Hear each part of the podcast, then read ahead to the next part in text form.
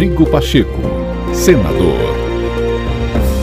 Quinta-feira, 5 de maio de 2022. O novo podcast do senador Rodrigo Pacheco está no ar para você acompanhar as principais ações do presidente do Congresso Nacional.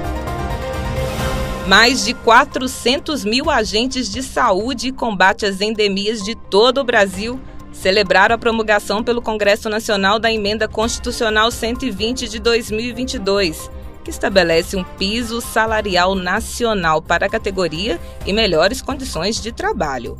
A proposta, que tramitou pelo parlamento por 11 anos, contou com o apoio do senador Rodrigo Pacheco que afirmou que é fundamental que o Estado garanta vencimentos justos a esses profissionais que, inclusive, foram essenciais durante a pandemia. A promulgação desta emenda constitucional consagra algumas garantias básicas aos mais de 400 mil agentes comunitários de saúde e agentes de combate às endemias atualmente existentes em nosso país, cuja importância ficou ainda mais evidente no contexto da pandemia da Covid-19.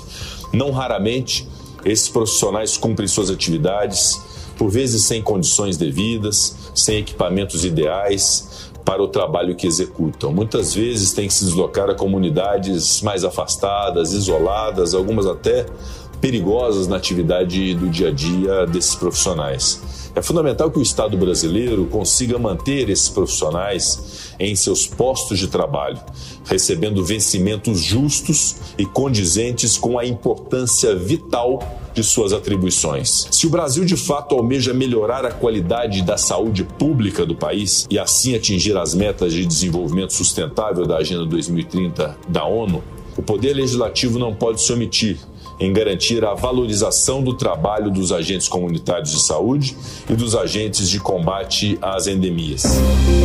Rodrigo Pacheco, senador.